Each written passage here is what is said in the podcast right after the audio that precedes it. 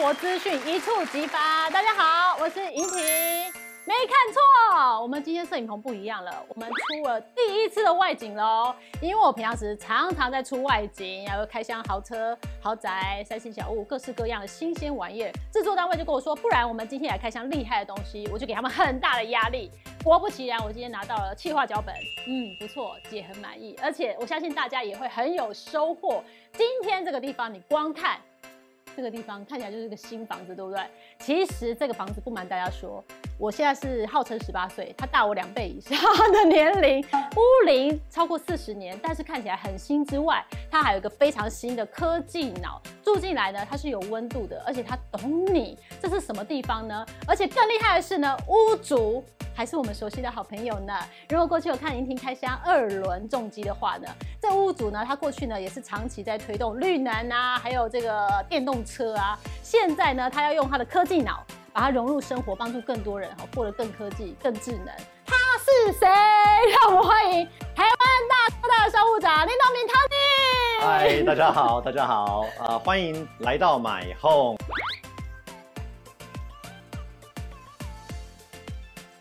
这句话其实非常重要，因为平常我的工作呢都是喊欢迎来到买 phone。好，那呃非常谢谢那个莹婷哦，小雪来到我家，那这边呢就是我精心打造的一个呃最适合人类居住的智慧宅。哇，好期待哦！对，那莹婷你刚刚有没有觉得，虽然这里灯光蛮温馨，但是未免也太不够明亮了吧？对，因为这温馨过头，主持人慢慢就会有点想睡觉，有点困，对不对？所以我今天帮你准备了一个智慧宅的特别模式，我们来试试看。看吧，嘿 Siri，迎宾模式启动。所以，我好有好有仪式感呢。窗帘打开，灯光进来，超明亮的。冷气也已经打开了，所以呢，呃，智慧宅的重点其实不是要让它很炫炮，智慧宅的重点是要实用又感动。棒哦，哇，你装潢也很棒，我很喜欢呢。参观一下吧。这种明亮感，连家电你都搭配你的装潢的色系。对，而且这一台这个风扇，它还可以用物联网去远端控制哦。哎，有人按门铃哎。哎，那。哎，这是雷蒙吗？我对我今天还找了一个来宾一起，来跟他讲个话。哎，Hello，雷蒙。哎，Hello，Hello，你想要进来吗？Hello，当然。好，我来帮你开门。打开大门。直接就这样控制就可以了。稍等一下，正在解锁耶鲁锁。好，进来了，欢迎光临。超智能的，我喜欢哎。欢迎雷蒙耶。但是呢，既然我们说呢，到了一个客厅，最重要的当然会是家庭剧院，对不对？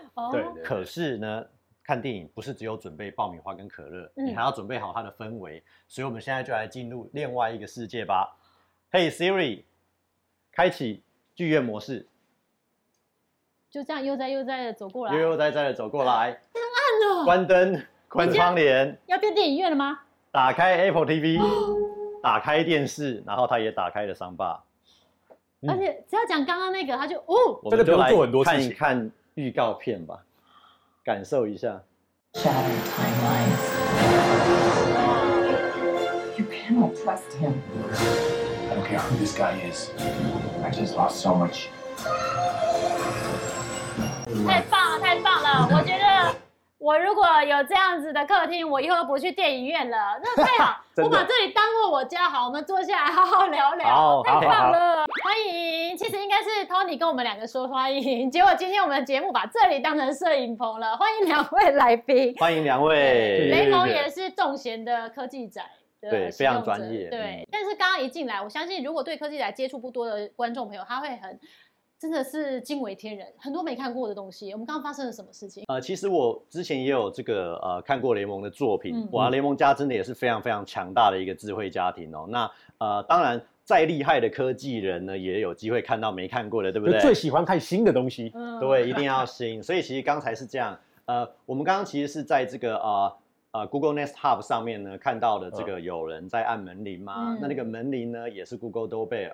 哦，所以呢，它就是在这个呃门口有一个影像，然后可以按电铃。我们又按了一个通话，对，所以呢，它就用 WiFi 把这个通话接起来。所以呢，我不只可以看到它的影像，它可以听到我的声音，我听到它的声音。接下来当我确定呢，这个人真的是我认识的雷蒙，不是假的哦，所以呢，我又拿出了我的手机，透过 Siri，透过 HomeKit，把耶鲁锁直接把它解锁，哦所以雷蒙就可以直接推门再进来。那这一连串的这个动作，其实就是已经跨品牌、跨装置、跨网段，嗯它是一个很有趣的内容。但是其实说明白了，呃，它是一个呃最重要的便利。因为你看如果我们走到那边，我们没听到电铃，他就要白白站在那边；嗯或我们听到电铃了，结果我们还要再走回来帮他开门。对你直接跟手机讲我只要出一张嘴，对，什么事都搞定了。远端，然后呢，实用。到目前为止啊，大家看都觉得哦大开眼界，但事实上啊，很多人对于智慧宅的定义还不是那么的清楚，什么叫做智慧宅？其实智慧宅它可以很简单的，嗯举个例子好了，如果你可以坐在原地，嗯控制任何一个你家的项目，其实你就是智慧宅。所以呢，就算你只是呃呃非常简单的，我买一个扫地机器人。哦，那我设我在 A P P 里面，我设定好我这个房子，这里叫书房，这里叫主卧。嗯我用声控的说，哎，这个机器人你去扫哪一间？其实这样就很智慧了。哦，那再更进阶一点，你可能会有一些像自动化哦，例如时间一到自动去扫哪一间，或侦测到什么就做什么。那我觉得现在归功于就是呃很多的科技大厂或新创，对哦，它有越来越多的产品。那包含其实就像联盟也有在影片里提到的哦，其实现在呢各大厂已经要共同推动一个新的协议叫 Matter。嗯，那这个比较硬一点，简单的说，以前呢你买十个家电要装十支 APP，对未来可能只要装一支就可以了。对，哦，一个 A P P 可以控制所有不同品牌的产品，等于是全面性的整合了。对就算我真的对于科技有点不是那么的了解，买对产品就好我只。要买对产品，我就随时也可以呼风唤雨，是是，叫是他关灯，他就不敢给我做别的事情。没错那我真的很好奇，打造这个智慧宅，就掏你自己的状况，你花了多少时间规划？呃，其实时间倒没有花到非常多，哦是因为在我心目中，我一直都有一个很想要的那个状态，嗯例如什么光啊、空调啊、窗帘啊，一定都要可以是自动的。嗯对，因为其实呃，我相信大家都有一种切身之痛，你可能家里有大概两三个房间、三四个房间都好，对开关真的很多。对然后现在又很流行那种按第一下是开一次灯，按第二下是灯变色，按第三下呢 疯掉疯掉，就是你要去记这个很很烦的。那对对对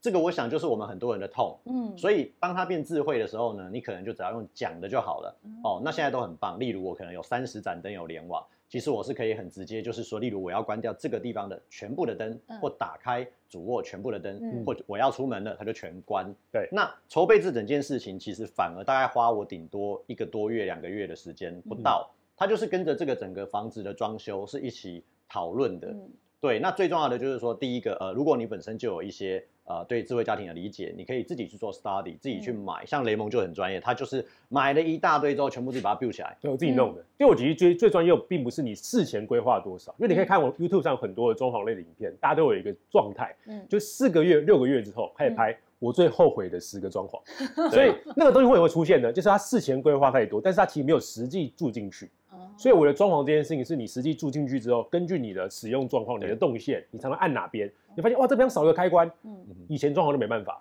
可是智慧开智慧家庭是可以做到这件事情，没错就是你错发现这边需要有个开关，你就放一个无线开关上去就好，嗯然后你就可以控制，或者你就设定一个自动化的情境，对那就会把这个你的需求解决掉。其实有些消费者，或者像我们现在还没有住到智慧宅的消费者，我们可能会觉得说，那可是很多系统它就长得是不一样的，所以嗯那个整合上面会很困扰嘛。像 Apple 啊，像我用 Mac，我跟我 PC 就是不能连，那 Apple 跟 Google 两个，我就好像用起来也不方便。呃，其实呃，小雪你晚一点就会发现一件事哦，就是嗯我家是标准的多系统，啊，我要做的每一件事情，我都可以今天想叫 Siri 就 Siri，明天想叫 Google 就 Google。它不会错乱吗？它不会错乱的。嗯那当然，你可以自己架，那你也嗯可以找专业的团队。嗯例如现在其实有很多很棒的智慧家庭的团队，它就是有办法聆听你的需要之后帮你规划出来。嗯，对，所以自己来也 OK，花比较多时间，那找专业的来也可以嗯哦，就是省心一点。那雷蒙你自己本身呢，当初规划，你有花很多时间吗？然后你在规划的过程当中遇到最大的挑战是什么？我其实没有花很多时间呢、哦比较花多一点时间是你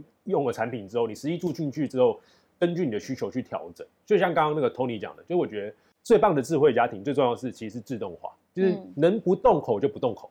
哦，对，所以像我们家有一个挺特别，就是我自己还在 HomeKey 的系统之外，还做了一个 Home Assistant，就是有点像自己写扣了。可是其实最主要目的就是它可以串联我的 Google 日历。嗯，所以像我们家是居家工作者，就可能不像一般上班族，可能每天都要七点起床。我可能有下有时候六点起床，有时候七点，有时候八点起床，嗯，看我第一个 schedule 是什么。嗯所以我第一个 schedule 讲是八点好，那我就七点起床。那七点起床，它就会变动。我的窗帘，我的早安模式的那个音乐，它就会看到我的明天早上是八点有个行程，嗯那我就会七点起床。明天早上如果都没有行程，我就十二点起床哦，啊，所以它就会变动我的那个时间，根据我的 Google 哦日历。那你自己的智慧宅呢？好像你也是先挑好房嗯子，然后做功课。虽然没有花很多时间，因为你一直有在研究嘛，但是你也是有做了一些预先的准备，对不对？对，最麻烦的其实我觉得是目前可能比较难找到完全懂智慧家庭的水电师傅，哦因为其实台湾在做这种水电装潢类型的，都会是比较年长资深的的师傅们，可是。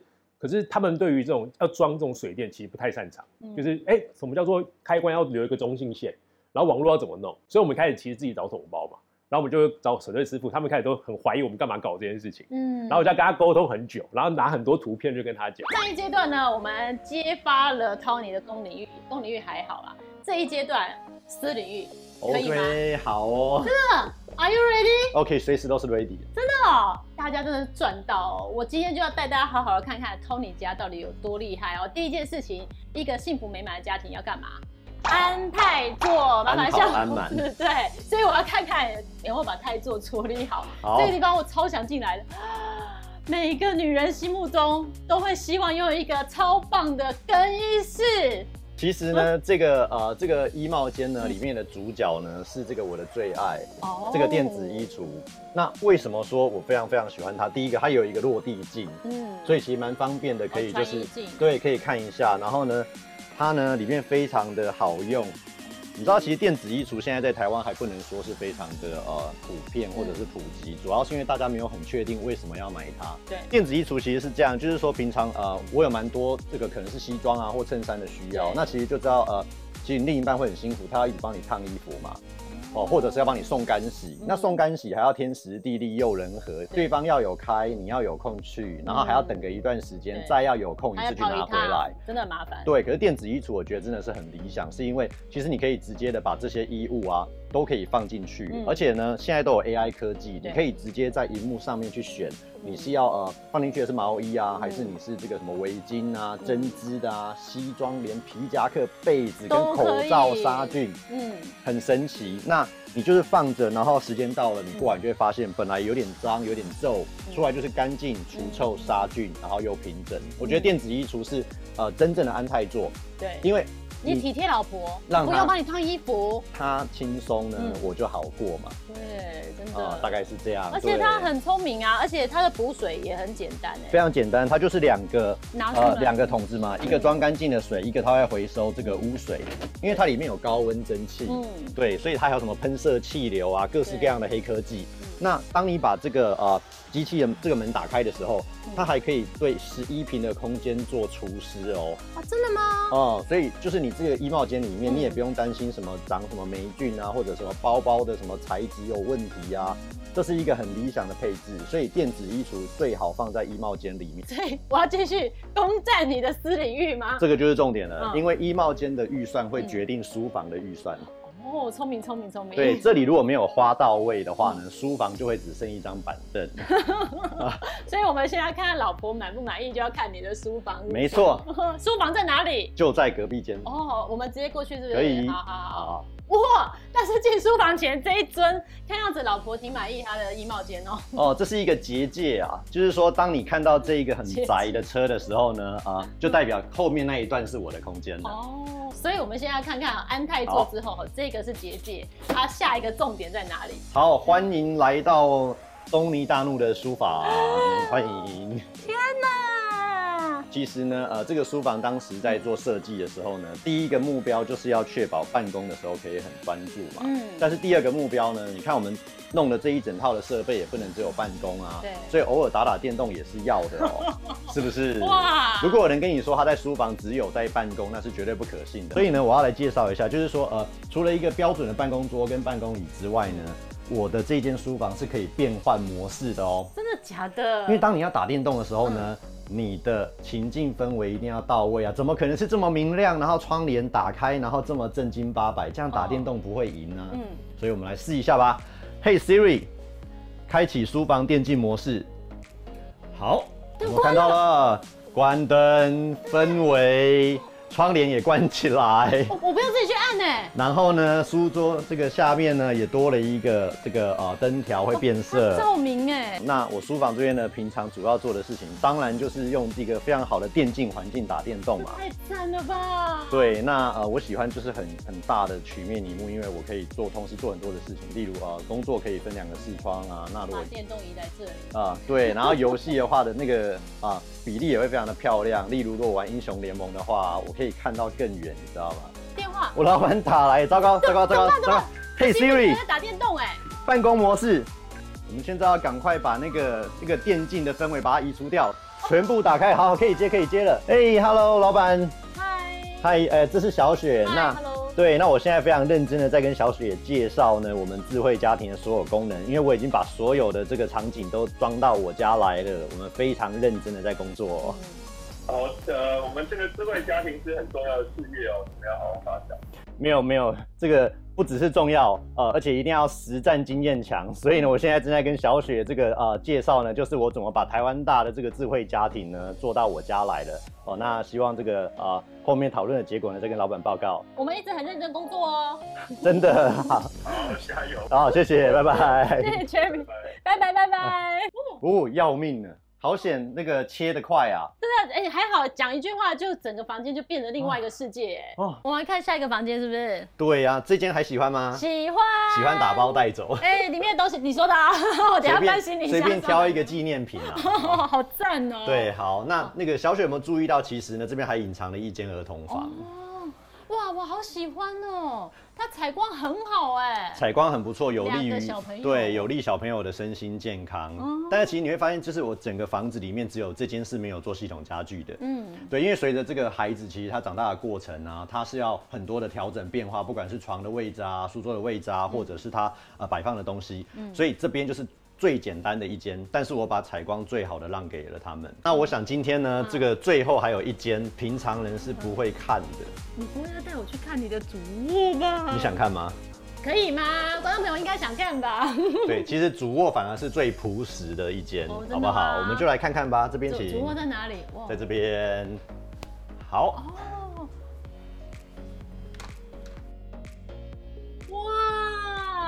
明亮哦！而且你先做一个玄关，很大很漂亮哎。对，最近主要就是要休息嘛，所以我的这个主卧呢，只有几个重点：第一个睡得好，第二个音乐听得好，第三个电影看得好。你 B N O 都准备在这了。对，而且这个呃这样子的这个呃音响呢，其实它是有一个空间定位，定好之后呢，它里面搭载了十五个扬声器，就可以带给你很棒的音乐享受。那我房间也有装杜比 Atmos 的家庭剧院所以院，看剧超对，十一点一点四声道。对，那我就把这个呃墙壁上又塞了一个八十五寸的电视，这这竟然可以塞到主卧，超棒。对，而且它散热都做得很好，所以它是完完全全是安全的。那其实我这边主卧呢有一个很重要的事情，嗯哦，就是呢它还是有一个智慧的功能在里面。哦有，嗯对，那一样的，所有的项目都是可以用声控的，不管是这个呃灯光啊，或者是窗帘啊，或者是冷气啊。可是有些时候呢，睡觉的时候你总不会想要呃一直去按操作或者是声控，对所以我们有做自动化。哦，这个自动化呢非常的体贴，嗯就是每天早上七点的时候呢，哦有一个起床模式，它会自己把窗帘拉开。哇，非常偶像剧的情境哎。对，那本来还应该要把灯也打开，但是因为这个地方采光还不错，所以只要窗帘一开，它就已经是完全是很亮的状态了。光洒进来，对，那当然有一个这个睡眠模式，就是要讲一声我要睡觉，它就全部都关掉了，哇，这好棒哦！就方便方便。哎、我觉得这其实我们现在在讲智慧宅啊，很多人都想说啊，可能自己没有办法接受那么多。可是我觉得好多很接地气，因为以前大家说打造智慧宅应该就是从装潢啊、收纳着手，就现在不是，是贴近你的生活，有温度、有感情的。对我相信很多观众朋友应该也是想说，如果我要打造一个智慧宅，可以怎么做？那我们就到客厅聊聊喽。，OK，耶我们刚刚呢不叫彻底开箱，因为还有好多的细节没开箱完。但是我刚刚这样一看，我就觉得真的哎，生活随时就是出一张嘴，很轻松，很惬意啊，我觉得超级棒的哎。可是很多人就会讲说，哎，那这样子一个智慧宅，好像网络就变得非常非常重要，而且网络费应该很贵吧？还好啦。对，其实我觉得不是你要买到多高级的网络，而是你那个路由器有没有足够稳定。像我觉得他们对 Tony 他们家就装了三台嘛，嗯对对，主要就三台 Mesh，所以就让你的这个空间是持续都有被网络覆盖的，嗯对这才是最重要的。网络我倒是可以多分享一点，因为我其实很小就是那个工程师嘛。嗯对对，那其实网络这件事情，它有大概几个重点要抓到。嗯第一个啊、呃就是你来源的那个 Internet，也就是我们常听到的什么呃什么高速宽频网络啊，嗯它要稳哦，它不用要很快，它要稳。因为很多人都说什么我要一一 G 啊、两 G 啊，嗯上传要一百 M、五百办 M 公室在用的，光对纤啊，，其实你知道有一个秘密哦，嗯你其实 YouTube 把四 K 开到满，你大概每秒钟二十 M、三十 M 的频宽，其实就已经够了哦。哦真的哦，对，然后平常你其实你的上传真的你根本用不到一百 M，、嗯除非你是有那种大档案要连续传输嘛。对所以很多人的迷思就是我的网路是看那个数字来决定的，其实嗯并不是，是取决于例如刚刚雷蒙提到的。路由器你怎么设置？它的通讯协定的状态，嗯无线电波在这一个房间里面有没有被阻挡？嗯所以呢，只要这件事情被确保了，整个网络体验就会非常棒。那嗯万幸现在呢，一切都变简单了，嗯因为以前的这种高速网络，第一月租费是很高的，贵，再来第二，你基本上他就给你一颗小乌龟，什么都不给你，然后你嗯什么都得要自己买。嗯那当然以我自身为例，我我现在我家里是用那种呃 cable 的那种上网，对，嗯一样是光纤到府，但是是由这个呃第四台业者去提供的，嗯所以它又有第四台可以看，然后网络又很快。嗯那现在的方案其实蛮蛮，我只能说蛮夸张的，就是跟我以前想象的不一样。嗯呃，一个月不用一千块，就几百块，然后网络就达到超过一千 M 了，然后还附了 WiFi 六的路由器。哦对对对，主要听起来又其实是省下来，路由器的设备要投资啦，没有那就那个就是必须让你家的网网网络是覆盖的，那个稳定性就是看你的品质，就是有没有嗯足够低，所以并不是你的那个速度要很快，而是到你的你家的可能到厕所，对。哎，你说到了一样是满格，这就是最好。的。好，那我们就针对如果大家对于智慧宅是有兴趣，也想多了解，甚至是想打造自己的智慧宅，哎，很多迷思哎，我们上网把大家的迷思呢全部汇整起来，我们一个个请两位达人帮我们破解一下哦。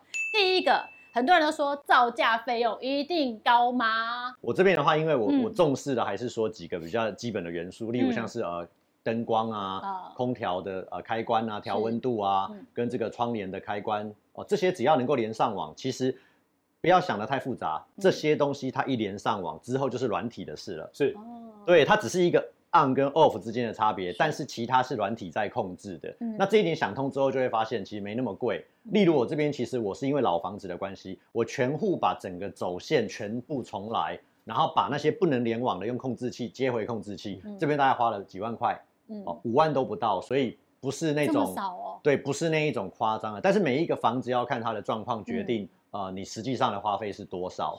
那再来第二个就是呃，我主要还是集中在一些呃你平平常买得到的设备，不是那一种什么要千里迢迢从什么呃英国、美国运回来，倒没有。唯一的一个就是那个刚刚讲的 Google 的门铃。对，因为它台湾是还没有开卖的，所以我是去美国出差的时候从 Best Buy 买回来。嗯但是因为我本来就已经在台湾用了这个 Google Nest Hub，、嗯所以呢，这些设备都是真的就是数千元，嗯非常容易可以入手。是，但是有些人呢，呃，如果没有把一些设备装进来，嗯它的 Google Nest 智慧音箱就只能当相簿来用，哦我家当就相簿来用。但是你会发现，其实智慧家庭美妙之处是你投资的一个设备，其实嗯它会一直不断的升级功能。哦，它这个生态，很容易它是一个扩充生态扩展出去，对，所以你就会很多的借口说啊，我多买了这个就会让原本这个更值钱了，更划算了。就像你买 iPhone、买 iPad、买 Apple Watch，哦，就是全部一套的。哦，全部一整个系列的，然后你就觉得理所当然自己也变强了，哦，这个东西买了功能越来越多哦。对，所以预算其实是取决于第一个，就是我们叫基础设施了，嗯大概花了几万块重整嗯。这边的电跟网络的状态嘛。那第二个就是看你的个人的需要，像什么吸尘器啊、嗯。啊扫地机器人啊、空气清净机啊，然后一嗯。些智慧音箱啊，就这个就是取决于个人。例如像我实在是不喜欢大嗓门。哦，所以以呢，我每一个空间大概每十平的空间，我放一颗那个 Apple 的 HomePod Mini 嗯哦，但它也没有到非常的贵，所以对，就是回答你的问题，其实我觉得呃，预算是就是基本的设施，嗯再加上你要有多少智慧家电来去取决的。嗯，其实因为 Tony 的装修费用是占了一笔嘛，因为你还有含装潢，对，但是这个智慧宅的这个基础打下去，大概了不起花个五 percent 不到。差不多，其实差不多要达到十 percent 的装修成本是不容易的。哦，对，因为没有到那么的复杂对，除非你家要弄成会变形了。对，嗯好，那我们就要问这位了。就是我家全部，因为我是自己弄，我没有嗯找什么专业的厂商来帮我弄，就是我基本上就是买所有台湾电商买得到的设备产品。因为我当时做智能宅的，我想要做很多个阶段，然后我最后应该是花总共大概十万左右，嗯。然后包含所有的产品，可是不包含家电，所以不包含什么扫地机器人、对冰箱哦，那个没不包含。加进来。对，就是加灯啊，然后所有的控制器、电电子门锁，嗯。然后窗帘嗯，然后所有的开关，就是这些加起来差不多十万。但是还有一个迷思就是啊，智慧宅我是不是要去买一个新的房子？我跟那个通灵一样，都是中古屋改造的。对我这边其实还有一个插曲哦，就是呃，我是房子本身，其实我买的时候嗯，我是看上了它的装潢，所以我觉得它的这个装修很不错嗯。结果呢，呃，随着交屋之后呢，越看越觉得，哎，这个看起来有使用痕迹，这个不是我的风格，这个有点定位，这个收纳空间不够。非常夸张的，从一开始打算保留百分之八十前屋主的这个装潢，嗯最后百分之百全拆光，所以这就很麻烦了，因为呃很多事情就会跟你想的不一样，嗯所以变成我因为要拆光又要再重做，嗯那我就应该要那个时候把智慧家庭的事情把它放进来。嗯可是我一开始想说，那省点钱好了，嗯我就做那些呃智慧家电的统合就好。嗯但是越做做到一半，又觉得越人会越来越贪心，你知道吗？我就开始想，不对啊，我这个空调，我这个灯，为什么不把它全部都上线？但是因为这个是老房子，对，它原本没有任何一个灯或者是空调是有资源网路的，哦所以最后呢，我就找到一个很厉害的团队，最后他们就是帮我把那个配电盘啊，把那个电都重新研究好。所以它是一个呃两种路径，第一个是要么你全新的房子，你的建商就有给你一些足够的智慧家庭的条件它，基础已经打好，他给你一个基础，你就往上搭建就嗯好。那另外一种就是像我这样老房子，那你就要先摸清楚一下它的条件，那适度的做一些调整，然后再来让它升级起来。嗯我帮同你总结一下了，现在基本上有两种做法，一种叫前装，一种叫后装。嗯前装就是你基本上全部拆光了，对所以水电全部重拉。嗯那或者你毛坯屋就自己拉线的时候，所有的开关都装一个叫中性线。嗯就以前传统的开关是有两个线，一个就是火线，就通电的；对一个就是灯线控制线。所以我灯的开关关掉之后，其实这个开关是没有电的。嗯，可是智慧家庭最重要的就是所有开关都要通电，为什么？因为它要联网。哦，因为它 stand by，对，因为它即便没有开关，但是它其实默默的有一些微的电在连你的网络，让你可以用手机、电脑控制它。哦，对对对，所以其实会建议就是要装中性一些。那现在其实产品越来越嗯成熟，嗯。你如果真的是后装，就是你家全部都已经布好了，假如你家已经装好一个家了，嗯。然后已经住进住一年了，嗯。你团队长说我现在全部家庭智慧化，怎么办？一样做得到，嗯就是一样可以找都做得到。对相关的厂商帮你在你的开关跟你的电中间装一个控制器。哦，所以大家迷失说，我本来就买这个中古，我根本就没机会改变。其实它没有很难，很对，简单。只是整线可能比较贵，因为你要去你的那个维修孔，然后全部的控制器都塞在那边。是的，哇，对，所以你可能多花一笔钱。再贵也没有重买一间房子贵了。我还要再破刚刚那个迷失最后一招，其实也可以连电都不用看。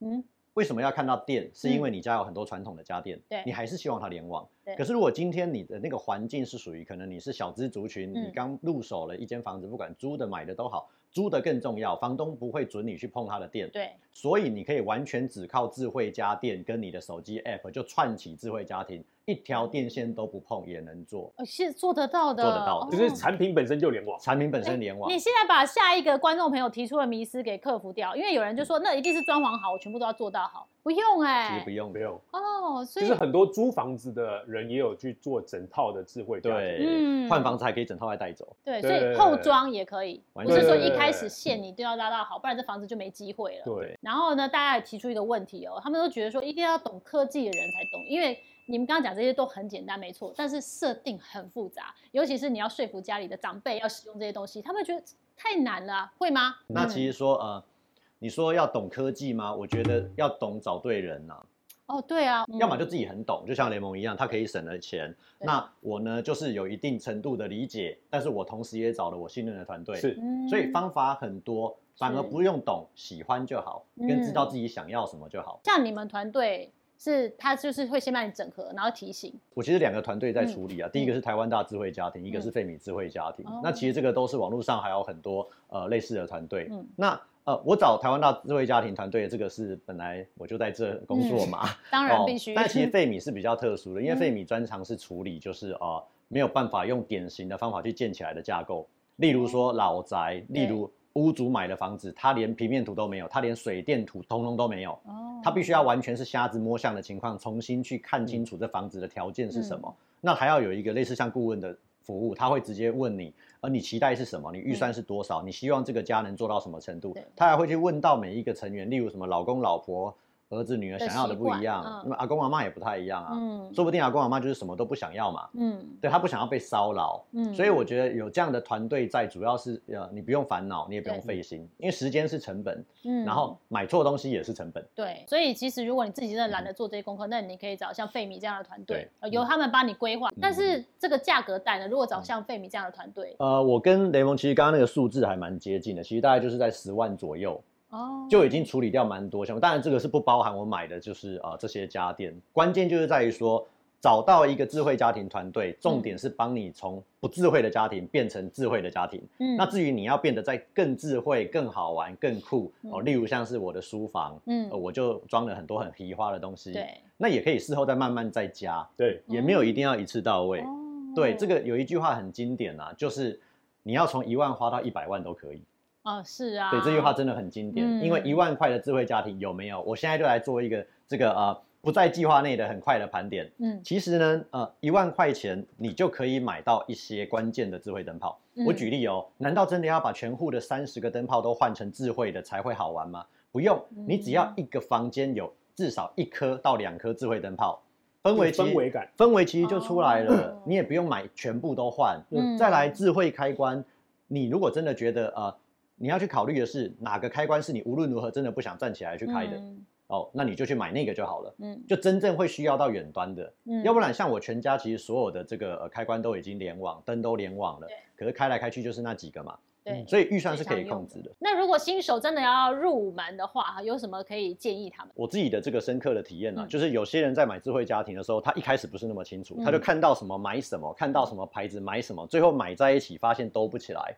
那我反而会建议你可以先从一个智慧音箱开始，嗯。哦，不管你是选这个哦 Apple、Google 或者是其他的品牌，最起码它要内建一个呃可能是 AI 的助理，嗯。你可以跟他互动问问题，你可以让他提醒你事情，你可以叫他播音乐，你也可以做一个最重要的动作，就是让他可以连接你后面买的项目，就是哦不要是买完东西之后再来把它整理，一口气整理。对，最好是直接就是先买一个中心点，然后再散开去买智慧家电，去把它连进来，嗯。用这样子的逻辑比较不会花到冤枉钱，嗯而且至少怎么买都有乐趣，因为最起码它是一个能够播音乐的，对，基本功能，那对。那其实雷蒙也有提到，他家其实除了 HomePod Mini 之外，嗯。他也有买那个 Google Nest Hub，为什么？因为 Nest Hub 是有荧幕的，哦。那你知道那个 Hub 荧幕它其实也不是除了呃播相簿也呃之外呢，包括什么智慧门铃都可以嗯。看，它也可以追剧啊，对啊、就是我们家哦。如果吃饭的时候可以直接叫他放 YouTube，对，或者是好方便哦。或者是煮饭的时候可以叫它播一些食谱。播食谱，然后怎么煮就照着做。哦。对，其实就是智慧音箱呃，预算型的话嗯。没有荧幕，对。如果真的还有一点点预算，有一幕的其实也没有很贵哎，嗯也不过哦就那差不贵吧，我记得。对，我们我们可以讲金额吗？对？可蛮以啊便宜的哦，两三千块而已两。三千块就可以买有到了荧幕，有音箱，有联网，有智慧，有助理，对，偶尔还会刁你哦。对，你如果。你如果对你对着 Siri 说 Hey Google，它会生气；你对着 Google 说 Hey Siri，它也会跟你开玩笑。